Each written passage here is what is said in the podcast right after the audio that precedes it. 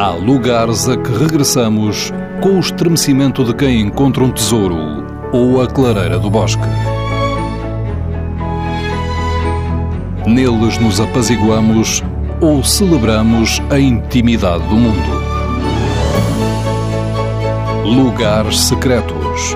Uma proposta de Fernando Alves com edição sonora de Alexandrina Guerreiro e Erlander Rui. Manuel Rocha, diretor do Conservatório de Música de Coimbra. A Berlinga era um lugar mágico da minha juventude. Havia muitos amigos meus da Brigada Vitor Jara na altura, eu entrei para a Brigada com 14 anos e eles desencaminharam-me para ir até à Berlenga passar férias. Durante seis ou sete anos fui todos os anos à Berlenga passar férias.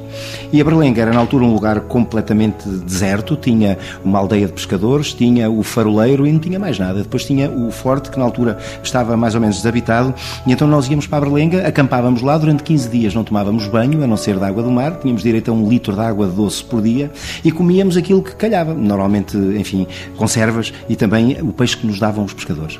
Tínhamos uma praia por nossa conta e vivíamos no meio dos ratos e das sardaniscas no meio de ratos e sardaniscas, fazíamos diversas atividades saudáveis, diga-se passagem. Isto é, não nos metíamos em químicos, mas havia quem bebesse uns canecos e, sobretudo, fazíamos grandes convívios e grandes julgamentos, grandes paródias comunitárias.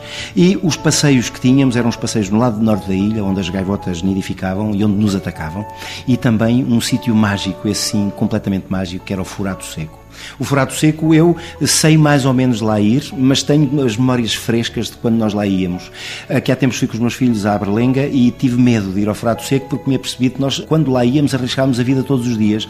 Como sabe, aliás, mais tarde aprendi que na, na juventude nós somos imortais e, portanto, nunca tive medo de ir ao Furato Seco. Só agora é que me apercebi que, sendo mortal, é capaz de ser perigoso ir ao Furato Seco. O Furato Seco era um furo, era um furo seco, um furo que está na ilha, no lado sul da ilha, e que atravessa um pedaço de ilha ilha de um lado ao outro. Vai desde uma escarpa até uma varanda que se estende sobre uma baía, uma baía de águas cristalinas, como são as, as águas da, da Berlenga. Então esse era o sítio onde todos os anos nós íamos apenas para contemplar.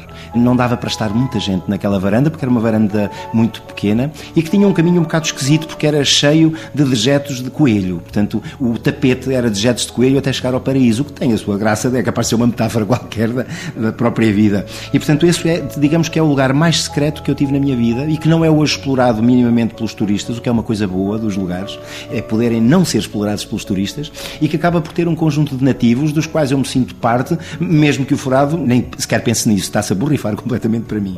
Mas de facto aí nós desfrutávamos de uma vista fantástica e também do gozo dos tipos dos iates que iam para ali e passavam ali com os seus iates e, e paravam naquela baía, o gozo de olharem para cima e nos ouvir gritar para eles e, portanto, e não perceberem de onde é que nós tínhamos saído. E esse era o lugar mais secreto que ainda hoje permanece secreto e era o lugar de facto onde nós fazíamos grandes conversas, mas sobretudo tínhamos essa, essa sensação da contemplação do mundo é das coisas lindas que se faz, não é? A contemplação do mundo e da sensação de termos um lugar só para nós, que é uma mentira como outra qualquer, porque ele era livre, qualquer pessoa lá podia ir, mas nem todos lá iam. E nós íamos lá, todos os anos íamos ao Furado Seco, uma ou duas vezes, não mais para não estragar o sítio. E portanto fazíamos daquele sítio uma varanda sobre a beleza e sobre a nossa própria juventude. Para mim é o lugar secreto que eu me lembro logo que me lembro de lugares secretos.